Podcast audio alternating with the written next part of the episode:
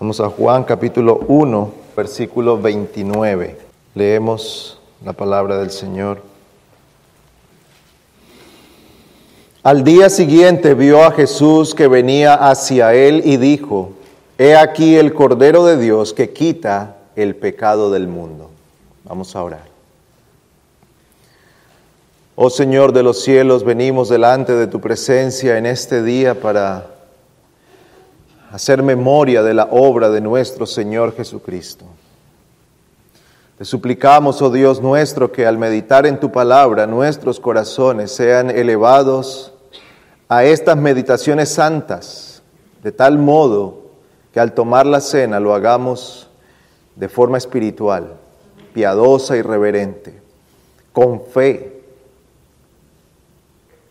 proclamando el nombre de Cristo y confirmando estas verdades a las cuales hemos sido expuestos.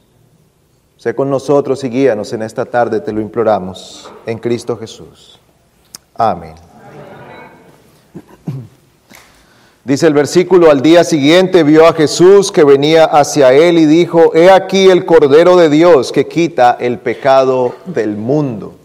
Estas palabras son de Juan, llamado o conocido como Juan el Bautista, y se encuentran consignadas aquí por el apóstol y evangelista Juan, quien nos presenta parte del testimonio que Juan el Bautista dio acerca de Cristo. Y a Juan le habían mandado algunas personas para que preguntaran quién era él. Versículo 19, ¿quién eres tú? Y él confesó y no negó, confesó, yo no soy el Cristo. Y le preguntaron, entonces, ¿qué? ¿Eres Elías? Y él dijo, no soy. ¿Eres el profeta? Y respondió, no. Entonces le dijeron, ¿quién eres? Para que podamos dar respuesta a los que nos enviaron. ¿Qué dices de ti mismo? Él dijo, yo soy la voz del que clama en el desierto, enderezad el camino del Señor. Los que habían sido enviados eran de los fariseos y le preguntaron y le dijeron, entonces, ¿por qué bautizas si tú no eres el Cristo, ni Elías, ni el profeta? Juan le respondió diciendo, yo bautizo en agua, pero entre vosotros está uno a quien no conocéis. Él es el que viene después de mí, a quien yo no soy digno de desatar la correa de su sandalia. Estas cosas sucedieron en Betania, al otro lado del Jordán, donde Juan estaba bautizando, y entonces llegamos al versículo 29, que es nuestro texto. Y dice que al día siguiente, cuando Juan vio a Jesús, dijo, he ahí el Cordero de Dios que quita el pecado del mundo. Cuando Juan presenta a nuestro Señor, es bueno que nosotros resaltemos que Juan no le presenta a Cristo, a los hombres, como un buen ejemplo moral.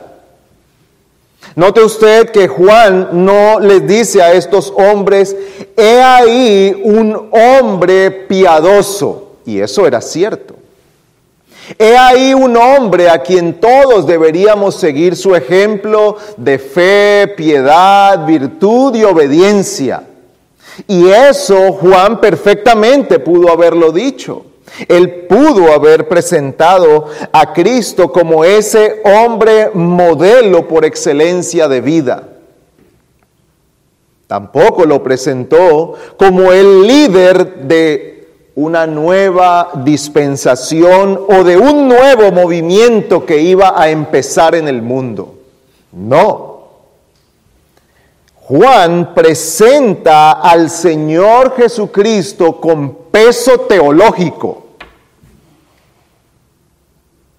Juan presenta al Señor Jesucristo resumiendo en esa frase el Antiguo Testamento. He aquí el Cordero de Dios que quita el pecado del mundo. He aquí el señalado del Señor. He aquí aquel a quien Dios ha enviado. Juan comprende correctamente quién es Cristo y de esa manera lo presenta. Mire que el mismo Juan en el versículo 36 dice, y yo no le conocía, pero el que me envió a bautizar en agua me dijo, aquel sobre quien veas al Espíritu descender y posarse sobre él, este es el que bautiza en el Espíritu Santo. Y yo le he visto y he dado testimonio de que este es el Hijo de Dios. Y vuelve en el versículo 36 a decir, he aquí el Cordero de Dios. Juan puede decir que ahora tiene un conocimiento revelado por Dios, dado por el Espíritu de Dios, para presentar a Cristo correctamente. No olvidemos que Jesús era pariente de Juan. Así que Juan no está diciendo que él no tenía un conocimiento intelectual de aquel hombre. Él no está diciendo yo nunca había visto a este hombre. Él no está diciendo yo jamás había conocido a Jesús. No, él está hablando de un conocimiento espiritual. Ahora me ha sido señalado por quien me envió a bautizar. ¿Quién envió a Juan a bautizar? El, Señor mismo. Dios me ha dicho que aquel sobre el que el Espíritu Santo descienda, este es el Cristo. Y ahora cuando Juan le bautiza, entonces nosotros encontramos en Mateo y encontramos en Lucas el relato cuando el Señor es bautizado y desciende el Espíritu Santo sobre él en forma de paloma y se oye la voz del cielo que dice, este es mi Hijo amado en quien tengo complacencia, a él oíd. Juan ha sido testigo de aquello y ahora su testimonio acerca de Cristo es el testimonio de uno que está predicando el Evangelio de Cristo con Cristo mismo allí presente. Y Juan le está diciendo a sus oyentes, he aquí el Cordero de Dios. He aquí el Cordero de Dios. Pues vamos a tomar estos minutos para considerar esta declaración de Juan acerca de Jesús o acerca de Cristo. Él dice en el versículo 29, he aquí el Cordero de Dios que quita el pecado del mundo. Así que vamos a dividir sencillamente el versículo en dos partes. En primer lugar, la declaración de Juan, he aquí el Cordero de Dios. Y en segundo lugar, que quita el pecado del mundo. Pues lo primero que consideramos entonces es que Juan dice que Jesucristo es el Cordero de Dios el Cordero de Dios. Y este es un nombre bien particular que Juan usa para señalar a Cristo. Él podía decir, he aquí el Rey de Reyes y Señor de Señores. He aquí Dios hombre. Pero él señala a Cristo como el Cordero. ¿Y por qué es central este nombre del Cordero? Bueno, porque a través de toda la historia de la redención, nosotros encontramos el papel fundamental de los sacrificios. No hay perdón de pecados sin derramamiento de sangre. Sin derramamiento de sangre no hay remisión de pecados. Y nosotros encontramos los sacrificios desde el mismo inicio de la historia. Y el primer sacrificio que encontramos es Abel. Ofrece un sacrificio. Ahora, no necesariamente este era un sacrificio expiatorio, pero este hombre está ofreciendo un sacrificio. Y luego encontramos a los patriarcas ofreciendo un sacrificio hasta cuando viene el tiempo del establecimiento de la nación. Y la salida del pueblo de Israel empieza con un sacrificio. la salida de Egipto, el sacrificio pascual, el cordero de la Pascua. Así que de todos los sacrificios legales, de los corderos que se ofrecían, Cristo es el cumplimiento de aquellas sombras y tipos que eran representados por aquellos animales. Los sacrificios diarios que se ofrecían cada mañana y cada tarde representaban a Cristo.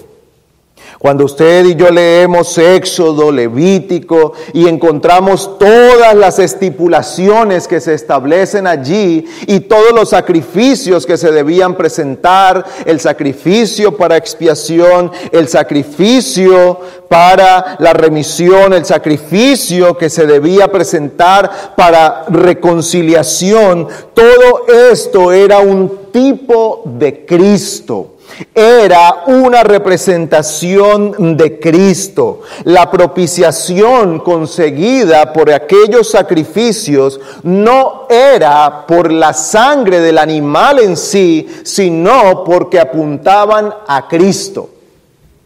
Por eso el sacrificio no tenía valor a menos que tuviera la fe puesta en el redentor que el Señor enviaría.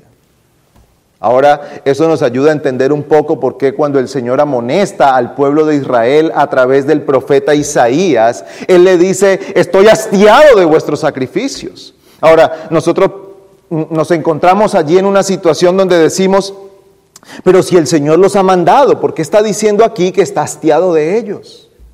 Porque eran sacrificios externos sin la fe del corazón. Ellos tomaban el animal, cumplían la letra del mandamiento, pero no había el espíritu del mandamiento. No estaba realmente involucrado el corazón y la fe puesta en aquel redentor que sería enviado. Pero el Señor establece entonces que siempre se debía llevar un sacrificio y ese sacrificio apuntaba a Cristo. Mañana y tarde se sacrificaba un cordero. Un cordero de un año perfecto, sin mancha, era presentado todos los días por el pecado para la remisión y la propiciación de los pecados, y esto apuntaba a aquel único sacrificio que no sería necesario que fuera repetido, el de Cristo Jesús. Pero hay otro sacrificio, y ya lo mencionamos ahora de pasada, y es el que nosotros encontramos en Éxodo capítulo 12. No vamos a leer el capítulo, pero es el relato de la noche de la Pascua. Es el momento en el que el ángel pasará sobre Egipto.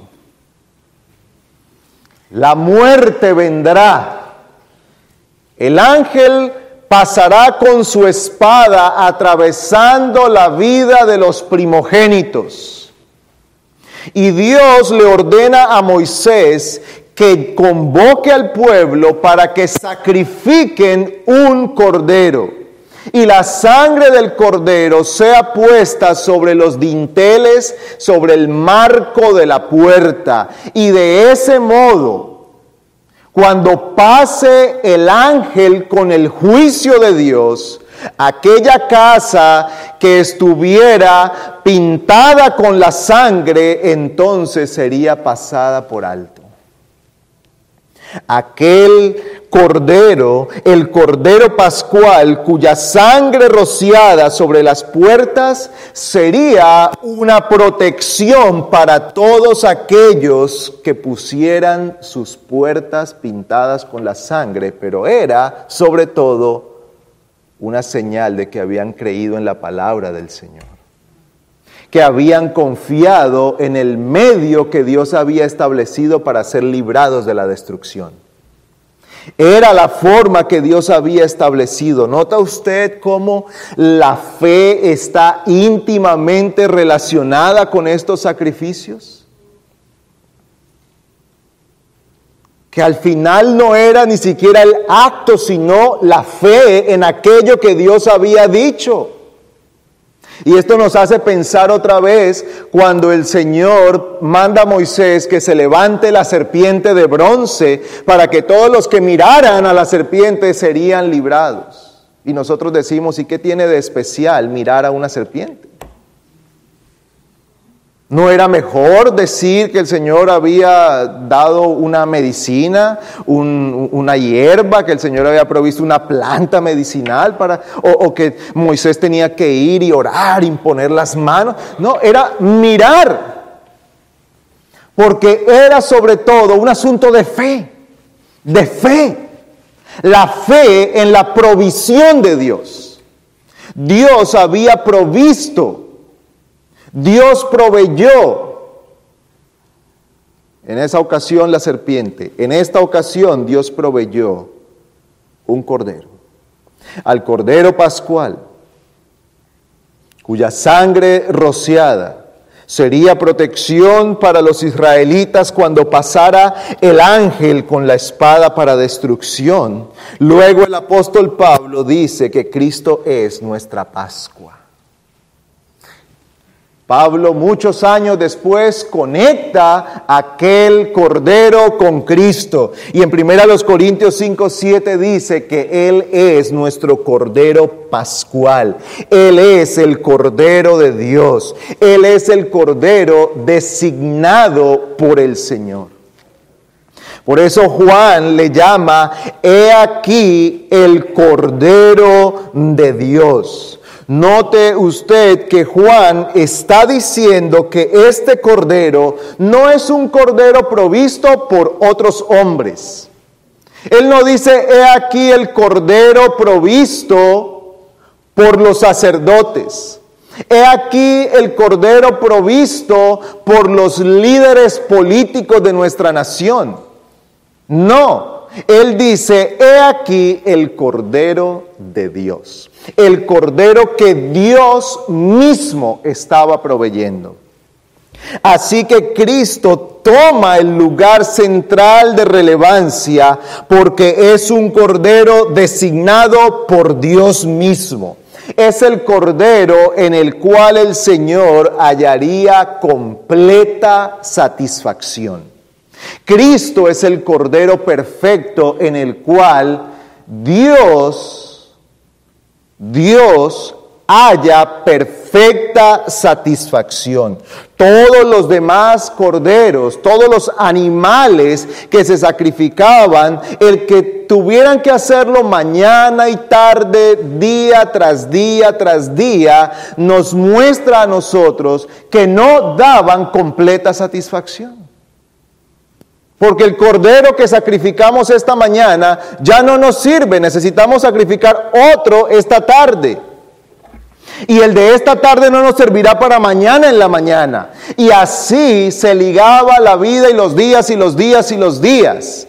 Pero ahora se nos presenta aquí a Cristo como el Cordero que Dios mismo ha provisto.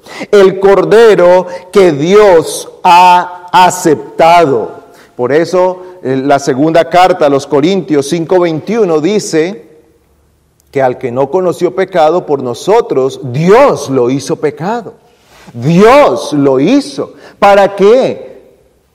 Para que nosotros seamos hechos justicia de Dios en él. Es Cristo el Cordero de Dios. Es Cristo el Cordero levantado por Dios mismo, establecido por Dios mismo, de tal modo que solo Él puede llevar a cabo la tarea, la labor de redimir a su pueblo. Y aquí tenemos que pensar en Isaías 53 que dice Isaías 53, versículo 3, fue despreciado y desechado de los hombres, varón de dolores y experimentado en aflicción. Y como uno de quien los hombres esconden el rostro, fue despreciado y no le estimamos. Ciertamente Él llevó nuestras enfermedades y cargó nuestros dolores. Con todo nosotros le tuvimos por azotado, por herido de Dios y afligido. Mas Él fue herido por nuestras transgresiones, molido por nuestras iniquidades. El castigo por nuestra paz cayó sobre Él y por sus heridas hemos sido sanados. Todos nosotros nos descarriamos como ovejas, nos apartamos cada cual por su camino, pero el Señor hizo que cayera sobre Él la iniquidad de todos nosotros. Versículo 10. Pero quiso el Señor quebrantarle, sometiéndole a padecimiento, cuando Él se entregue a sí mismo como ofrenda de expiación. Verá a su descendencia, prolongará sus días y la voluntad del Señor en su mano prosperará. Dice que el Señor quiso quebrantarle. Ahora, ¿es el cordero provisto por Dios? ¿Es el cordero al que Dios quebrantó? Es el cordero en el cual Dios haya verdadera satisfacción. Dios es propiciado en su Hijo. El cordero de Dios ha derramado su sangre.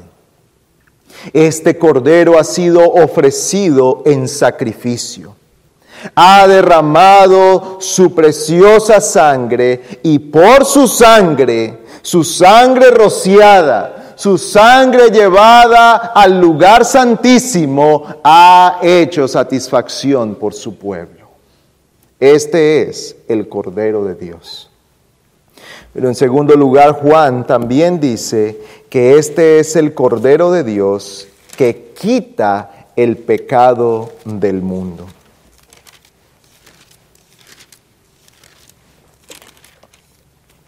Juan declara que esta fue la misión por la cual Cristo vino. Apareció para quitar de en medio el pecado. Cristo vino para quitar de en medio el pecado, porque el problema nuestro es el pecado. El problema del hombre es el pecado. Amigo que está aquí, su problema no es generalmente lo que usted cree que es su problema.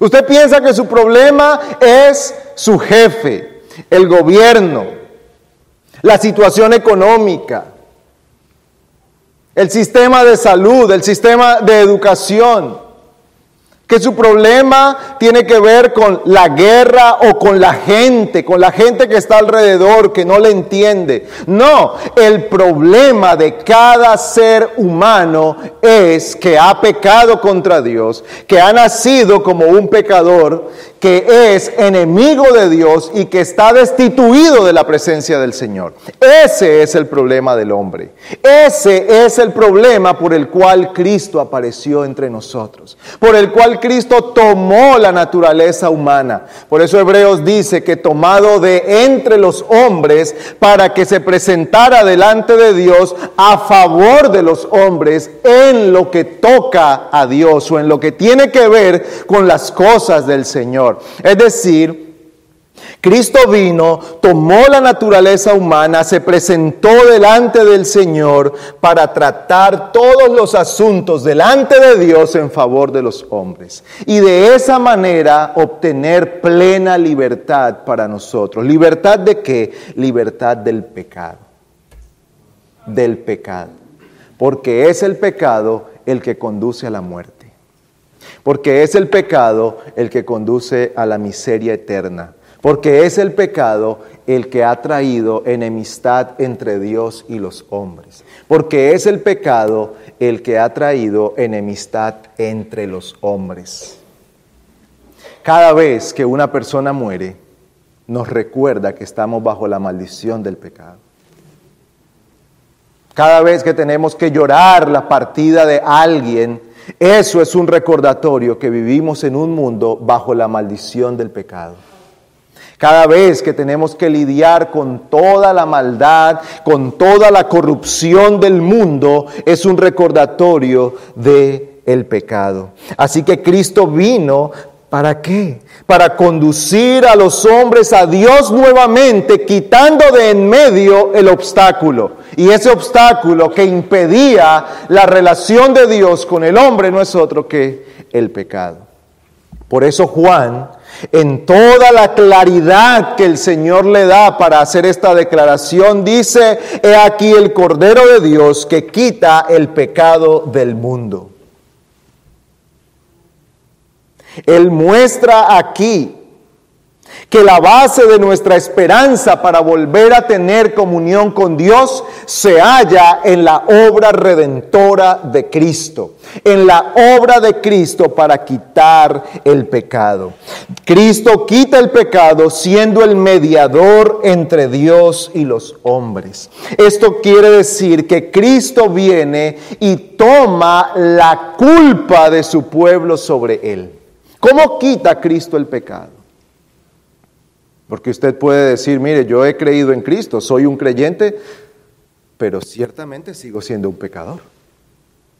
Entonces, ¿en qué sentido Cristo ha quitado el pecado? Pues en primer lugar, Cristo ha quitado la culpa del pecado para siempre. Por eso Pablo puede declarar con toda firmeza, ya no hay condenación para los que están en Cristo Jesús. Legalmente ya no hay culpa del creyente. Ahora el creyente se puede presentar confiadamente delante del trono de Dios por la obra de Cristo, porque Cristo llevó sobre él mi pecado, puede decir este creyente.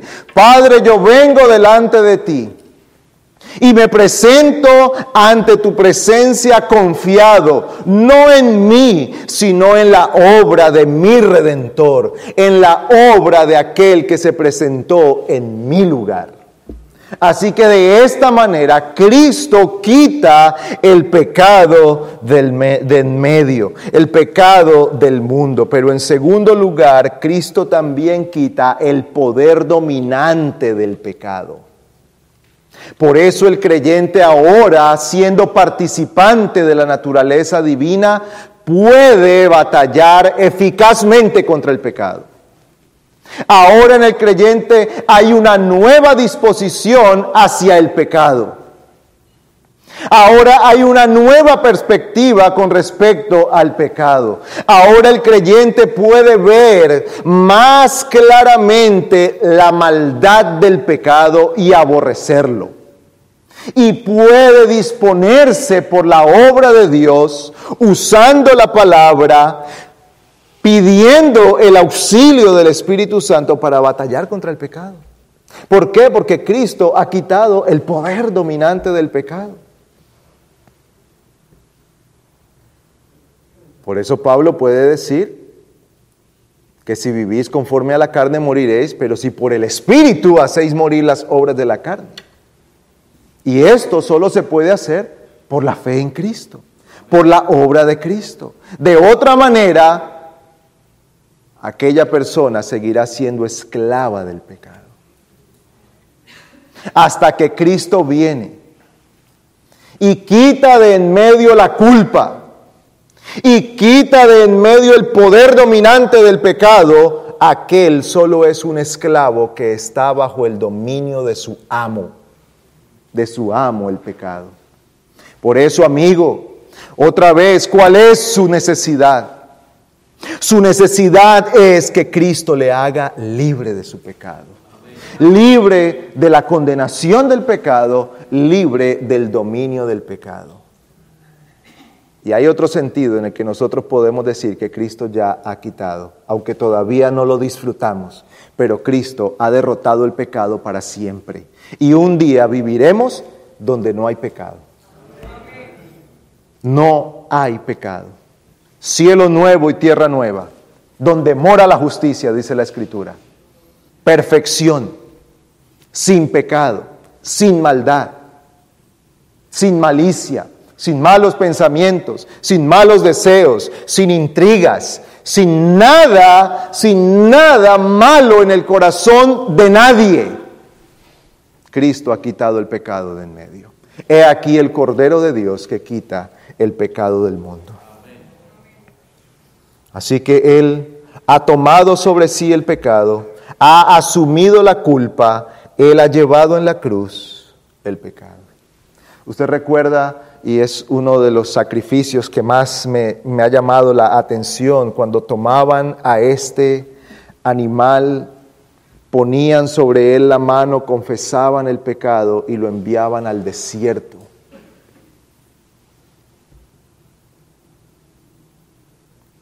Dios ha cargado sobre Cristo el pecado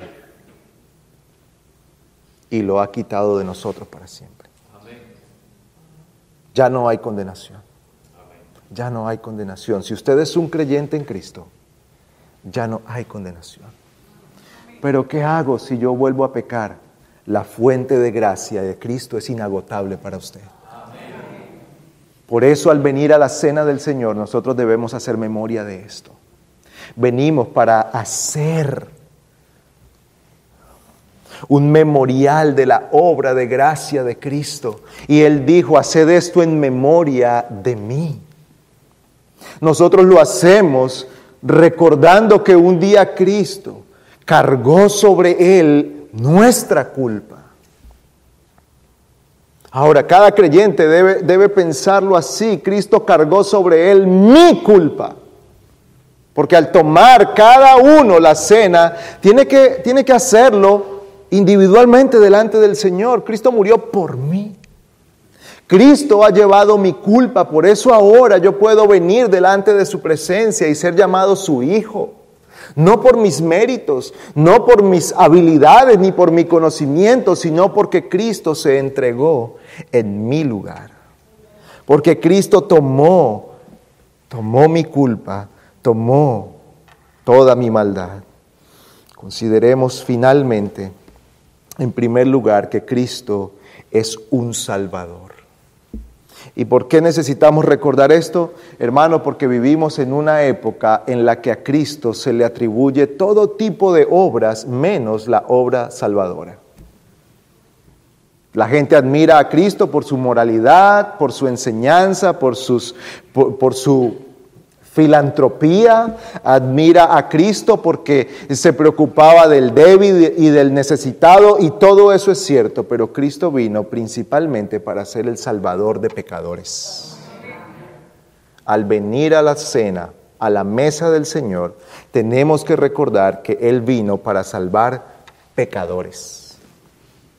Y si usted toma, cuando usted tome la cena, entonces usted está declarando, soy un pecador que Cristo ha salvado. Él es el gran Salvador. En segundo lugar, hermanos, meditemos que Cristo es un Salvador completo. Cristo quita la culpa completa.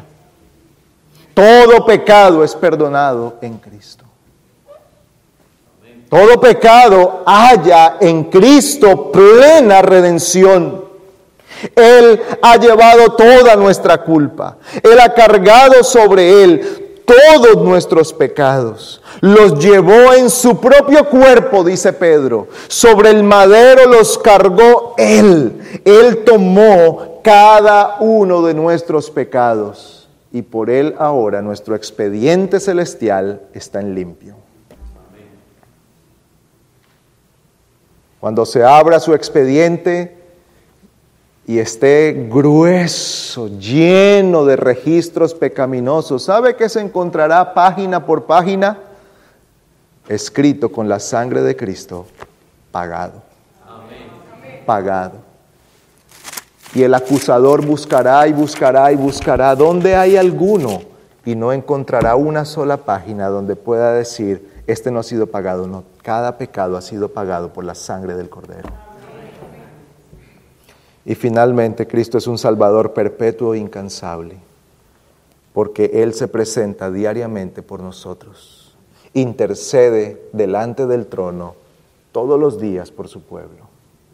Hebreos dice que el Señor está y se presenta delante del trono todos los días no porque tenga que sacrificarse todos los días, sino porque Él está allí como un testimonio de su obra y que Él nos ha redimido para siempre.